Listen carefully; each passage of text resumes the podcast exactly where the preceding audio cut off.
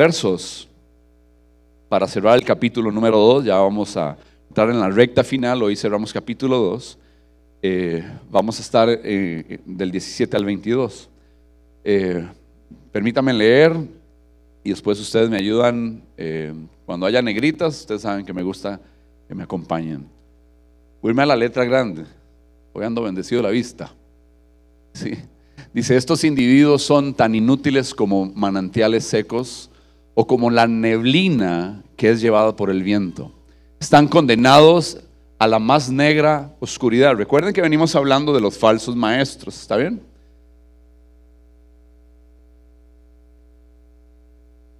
La chequina de Dios, así es. Voy ahí. Es que son los efectos del pasaje. La neblina que es llevada por el viento. Eso pasa en vivo. Están condenados a la más negra oscuridad. Espera que se apaguen las luces. No, mentiras. Se jactan de sí mismos con alardes tontos y sin sentido.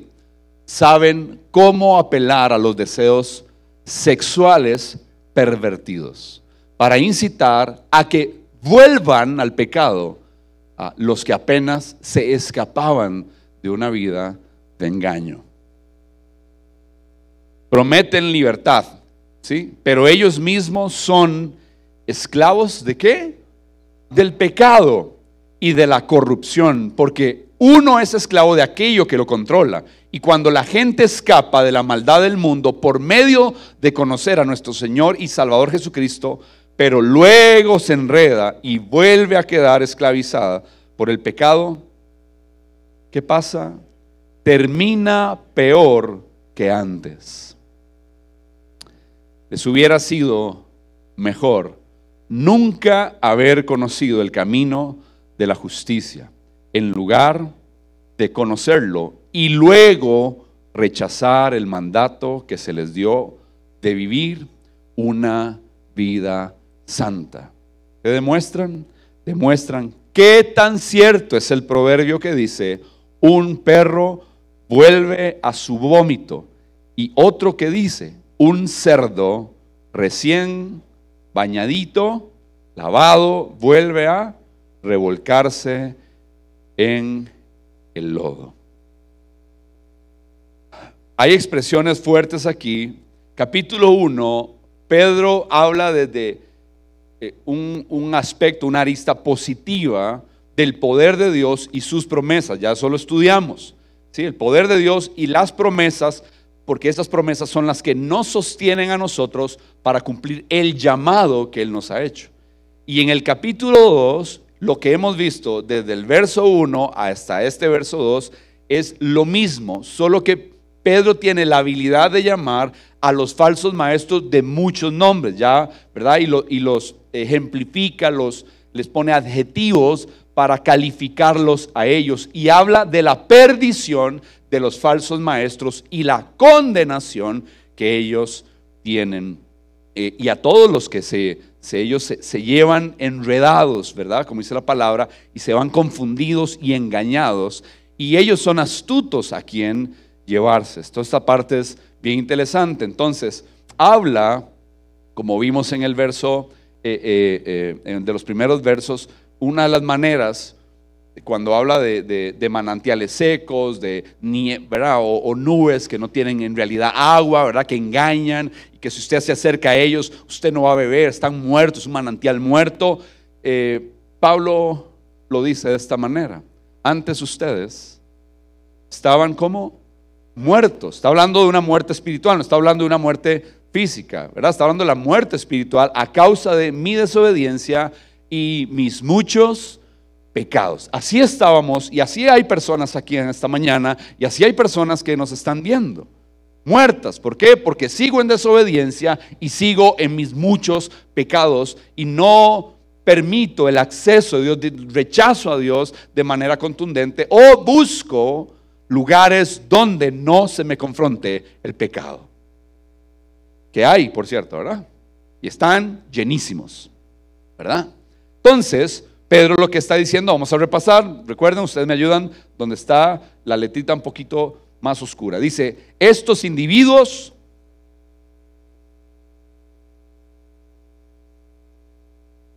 están condenados a la más negra oscuridad. Están condenados. Otra vez, ya venimos hablando de la condenación, ya mi esposa eh, compartió el domingo pasado, yo estuve los dos domingos anteriores compartiendo sobre este capítulo 2 y del destino de aquellos que maquinan y buscan de qué manera saltarse las prohibiciones, las restricciones y cómo engañar y engatusar a las personas. Ahora, dice la palabra, ellos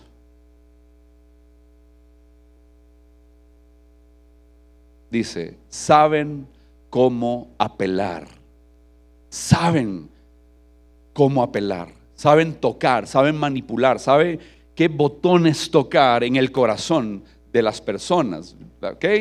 ¿Por qué? ¿Dónde toca? Dígalo sin miedo, ¿qué tocan? ¿Y cómo están esos deseos? El deseo sexual no es malo. El deseo sexual es positivo. Dios nos hizo con deseo sexual. Pero hoy, por hoy, por siglos, hay, un hay unos deseos que el enemigo, ¿verdad? Tomó lo de Dios, lo bueno de Dios, lo que Dios puso para el goce del matrimonio y lo ha pervertido. Todo en las manos del enemigo lo pervierte. Toda sensación, todo gusto, todo amor, toda ternura, todo afecto, toda admiración, todo toque, todo eso que usted desea dentro del marco divino, del marco que Dios diseñó fuera de él, se pervierte en las manos del enemigo. ¿Por qué? Es para los falsos maestros que ya están con una conciencia eh, cauterizada, ¿verdad? Esclavizada, vamos a verlo. Dice, es para incitar los que apenas, dice, escapaban de una vida, de apenas, los que apenitas ¿sí? Eh, voy a usar este ejemplo. Voy a usar este ejemplo. No me fascina usar ejemplos de fútbol. Pero voy a usar este ejemplo. Ustedes ya los, muchos lo saben, pero hay personas que vienen por. Yo tengo tres hijos. Una muchacha, ¿verdad? De casi 14 años, un muchachito de 11 años y uno de 8 años. ¿sí? Eh, por cierto, anda quebrado, ¿verdad? Se portó mal, entonces, si lo ven enyesado, ustedes saben. Yo quiebro deditos para disciplinar a mis hijos. Mentiras, puso mala mano, yo lo empujé, puso mala mano, tampoco.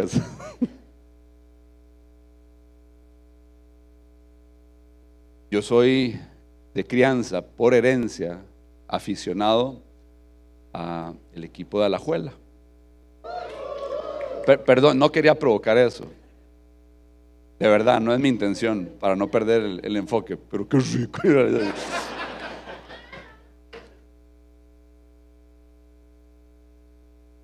A mis hijos, desde chiquillos, todos con uniforme, fotos, celebraciones, han visto poco, pero pero, pero vieron algo, ¿verdad? Siendo muy bebés, no se acuerdan.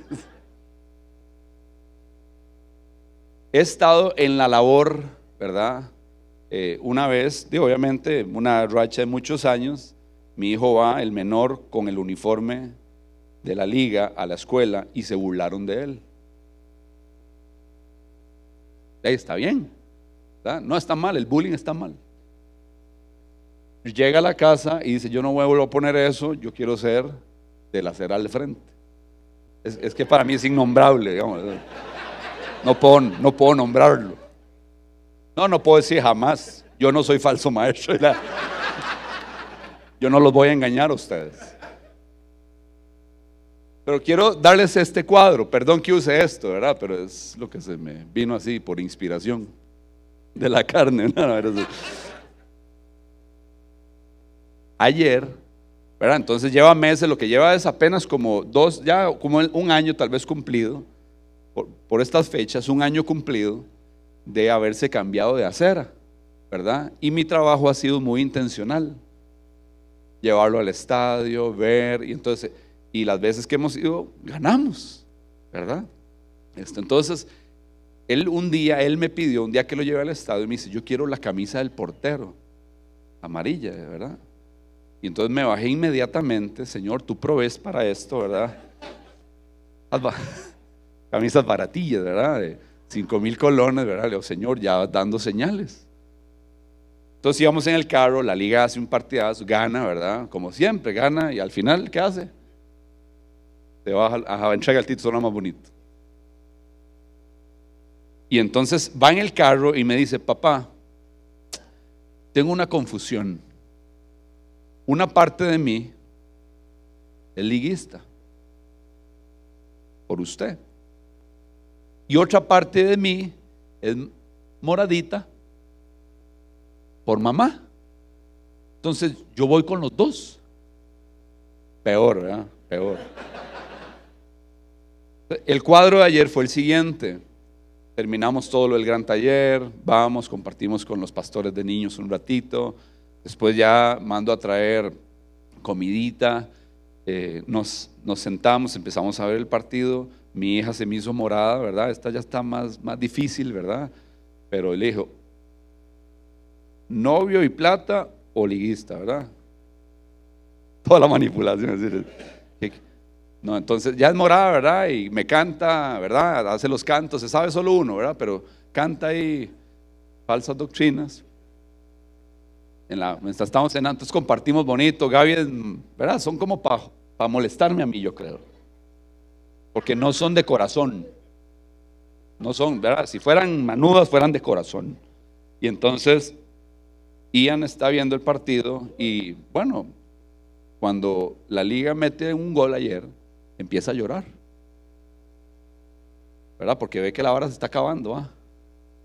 Y dice, es que yo quiero que Saprisa meta un gol. Porque, porque yo voy con los dos. Con paso empate le sirven, ¿verdad? Solo así, quiere quedar bien, ¿verdad? Y empezó a llorar y a llorar y a llorar. Y hace unos días hubo un clásico que Saprisa ganó.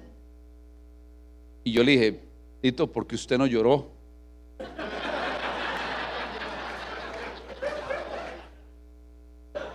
Conmigo. Ah, y se le fueron las lágrimas para arriba.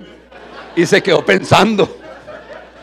Y Gabriel y yo le dijimos, decía por un equipo, vas a seguir sufriendo. Con nosotros varón experimentado en dolores, ¿verdad? Este.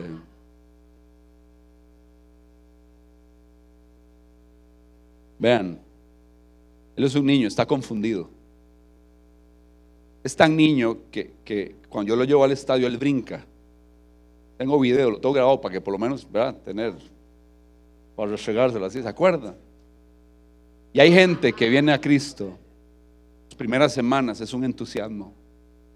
Después viene alguien y los engaña, una mujer, dinero, trabajo, una falsa enseñanza. Y todo lo que vivieron. No estoy aquí, perdón por usar ese ejemplo tan banal, pero lo que se me vino a la mente por tener a mi hijo ahorita que está en una disyuntiva, ¿con quién va? Y llora y sufre, porque por un lado quiere esto y por otro lado ni siquiera puede celebrar lo otro. Me estoy, me, estoy dando a entender, no, no tiene que ver con fútbol, tiene que ver con agarrar a un niño espiritual, mostrarle a Cristo, que sepa algo y sentir la libertad y después que venga un falso maestro y diga, vea, todo lo que le enseñan, esos son trogloditas, esos son las restricciones, quieren bajar las restricciones, venga conmigo, sígame a mí, aquí podemos seguir haciendo todas estas cosas. Eso es lo que en la palabra me está diciendo. ¿Por qué? Porque prometen prometen libertad. Y esto a mí, a mí me asusta porque es prometer algo que Dios estableció. Ojo, Dios dice no a esto y ellos le dicen, no, venga, aquí sí se puede. Aquí sí se puede. No hay problema lo que hagas con tu cuerpo, no importa lo que practiques. Y es la misma doctrina enferma, enseñanza, mala enseñanza, falsa enseñanza, de que no importa lo que hagas con tu cuerpo, tu espíritu está separado, no importa.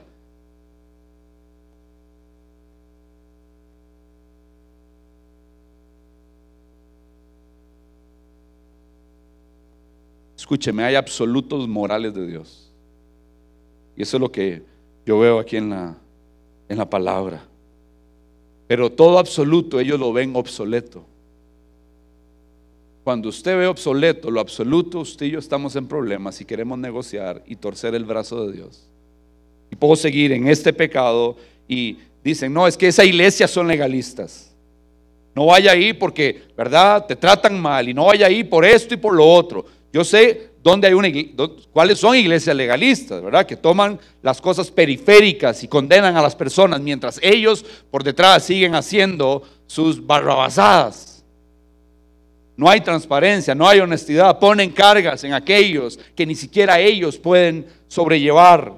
Pero en esta palabra que dice que les prometen libertad, es vengan, aquí van a ser felices. Vengan, aquí ustedes pueden hacer todo lo que a ustedes se les antoje. Y entonces, ¿qué es? Que asumen, me, da miedo porque es asumir una posición máxima de autoridad por encima de Dios. Eh, entonces eso me lleva rápidamente, esto ni siquiera lo puse ahí, me lleva a Romanos, capítulo 1, verso 24. Y dice, por lo cual también Dios los entregó. Esto, tema por esto.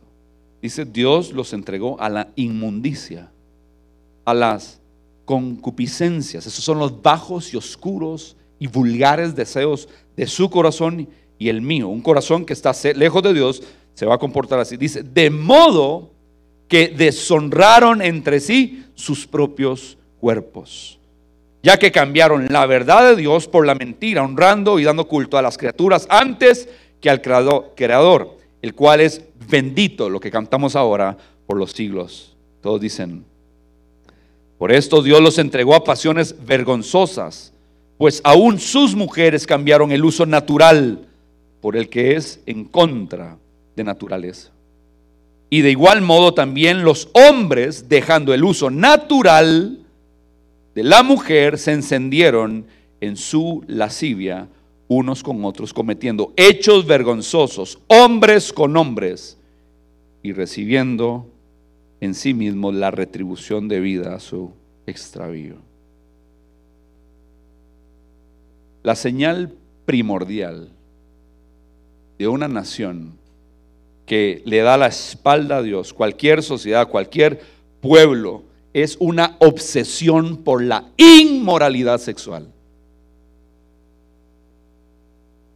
Y al día de hoy, obviamente, hay promesas en lugares, como les estoy diciendo, servicios, sacerdotas, sacerdotes, pastores, pastoras, ministros, obispos, no importa el nombre, es líderes que les dicen aquí y ponen banderas y cuelgan banderas y tranquilo, ustedes pueden hacer eso, Dios bendice, Dios es amor, Dios es amor, pero Dios es fuego consumidor. Dios es justo. Y Pedro está advirtiendo, ellos les prometen libertad, pero los están esclavizando porque ellos son esclavos y eso es lo que los controla a ellos. Y ellos no glorifican, hay depravación, están obsesionados, están pervertidos. Vean, vean esto, número uno, la frase Dios los entregó, es Dios los abandonó. Ustedes insisten en esto. La voz de Dios, ustedes ya insisten en esto. Les hablo y les hablo y les hablo y no hay manera, no hay manera que escuchen. Mensaje tras mensaje, grupo de conexión tras grupo de conexión, 21 días de oración tras 21 días de oración, reuniones, esto, citas, videitos, predicaciones. No venga a la iglesia, véanla en línea. Ni siquiera el precio de venir a la congregación queremos. Dios los entregó. Dios los abandonó a sus pasiones, no porque Dios dice, ustedes no me aman, no me anhelan, ven la luz y prefieren la oscuridad. Y esto se intensifica. Esta palabra, concupiscencia, es epitumia, que es pasión desmedida por placer sexual prohibido. Y aquí están las etapas de la impureza. Número uno, placer sexual pecaminoso que agrada al cuerpo. ¿Sí? Número dos, pasiones vergonzosas. ¿Sí? Homosexualismo, lesbianismo, todo lo que haya en contra de naturaleza. Y número tres, mente reprobada. Es una mente reprobada, es yo justifico mis acciones. Ya no me asusta la maldad, sino que la apruebo, me río y de esa manera participo de ellas. Prometen libertad. Están en el área sexual, pero hemos visto que también no son solo perversos sexuales, sino que son avaros, avaricia, codicia, quieren dinero. Los falsos maestros que hacen pacte. ¿sí? Pacte con Dios y usted va a tener su casa. Pacte con Dios y usted va a ser sano. Pacte con Dios, ¿verdad? Y va a ser libre de deudas. Lo interesante es que eso no es bíblico. Nosotros damos a Dios. ¿Por qué damos? Porque somos generosos. ¿Cuántos creen en la generosidad? Yo creo en la generosidad. Pues no creo en aquellos que andan manipulando. Pacte aquí. ¿Quién tiene? Vamos a hacer la lista de los que tienen mil dólares. Venga, pacte. Después los de 500 dólares. Después los de 100 dólares. Hagan filita, hacen categorías. La Biblia dice que el que da generosamente va a cegar. Y el que da escasamente, ¿cómo va a recoger? Cada uno de como propuso en su corazón. Cada uno de como ha propuesto en el corazón. Te ha propuesto antes de venir a la iglesia. Nosotros somos, ¿verdad? Nos sentamos, Dios nos bendijo con esto y va, no, no, no, no. A veces no hacemos una fila aquí, no, no, no echamos aquí, ya, ya ahora todo uno lo hace digital, virtual, por transferencias, ¿verdad? Casi uno nunca anda. ¿Quiénes aquí ya casi no andamos efectivo en la bolsa? A mí me pueden asaltar. Se llevan nada. Se llevan nada. Es una conciencia, estoy convencido de darle a Dios lo que a Él le pertenece. Yo, tengo esa, convicción personal, la desarrollada, me la, me la enseñaron desde niño y no tengo ningún problema. He visto la fidelidad de Dios al dar. He visto eso, a la obra, a las misiones, a la gente, a mi familia, a mis hijos, a mi esposa. Pero aquellos que prometen libertad, cuidado con eso. Porque hay quienes lo que quieren engrandecer son sus propios reinos personales, son sus propios ministerios. Enriquecerse ellos, enriquecer, ¿por qué? Porque aman honra, aman que los honren, aman la moralidad, aman el dinero y aman la honra.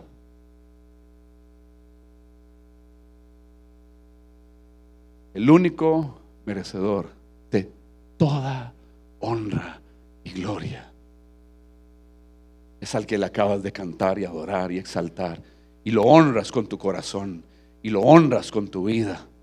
Aquí damos porque hay que extender, porque las cosas no son gratis. Porque hay que pagar el aire. ¿Cuántos sienten rico el aire aquí?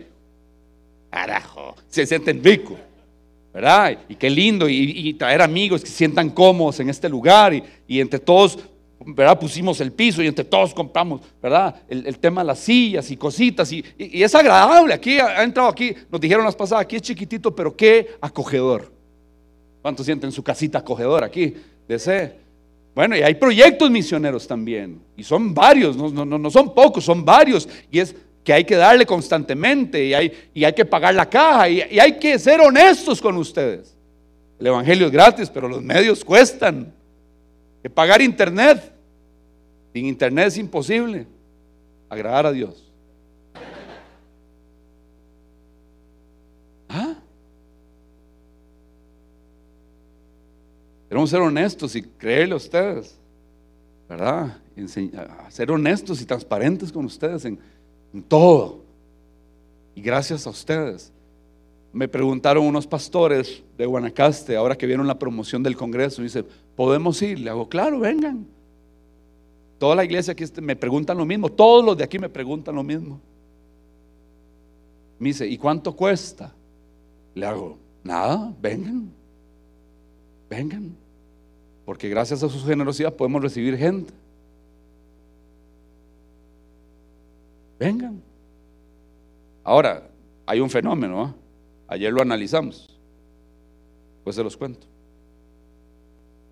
Que cuando uno paga algo, uno es más fiel, constante. ¿Verdad? Usualmente, por lo menos a los que nos cuesta. Hay quienes que dicen, no importa, yo pagué si no voy, no voy al curso, no importa, lo pierdo, después lo pago otra vez, qué dichoso. ¿verdad? Cuando quiera, 8831-4770, un simpe. ¿Me están siguiendo hoy? Quiero, prometen libertad. Lean, una, dos, tres.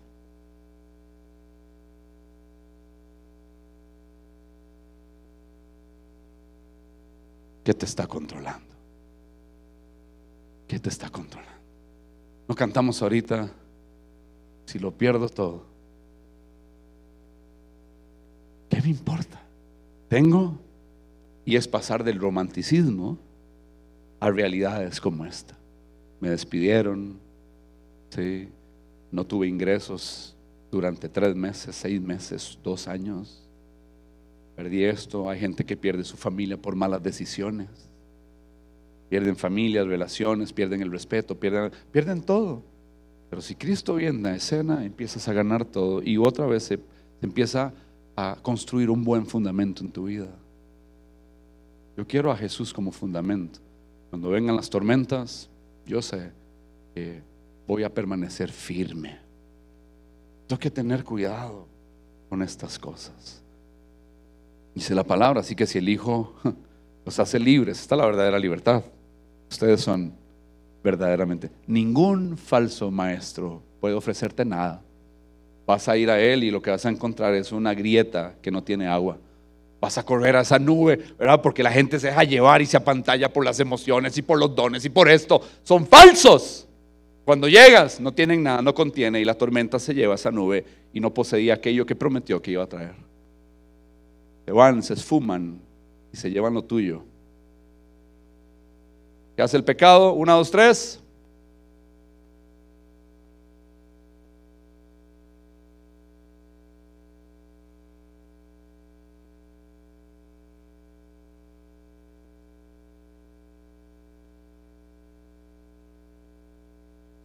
El pecado nunca te va a dejar descansar. Nunca. No hay paz. Por eso necesitamos que el Hijo nos liberte y seremos verdaderamente libres. Y cuando la gente escapa de la maldad del mundo por medio de conocer nuestro Señor y Salvador Jesucristo, pero luego se enreda y vuelve a quedar esclavizado por el pecado, termina. Yo he visto esto. Yo he visto esto. Les hubiera sido mejor nunca haber conocido el camino. Ajá, eso le toca a ustedes. Una, dos, tres, aquí, una, dos, tres. Les.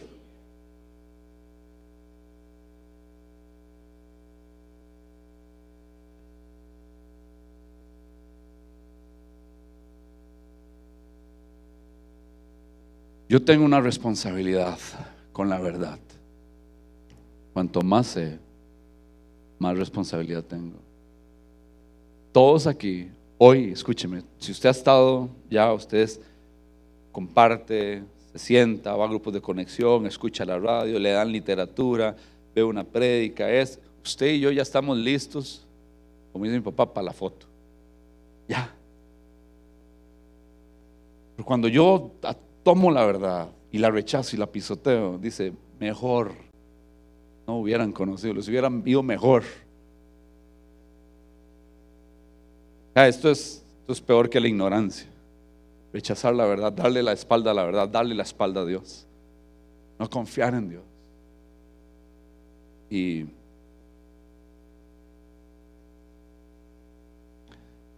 Jesús lo dice así, lo más bonito. alguien a quien se le ha dado mucho y a alguien a quien se le ha confiado mucho.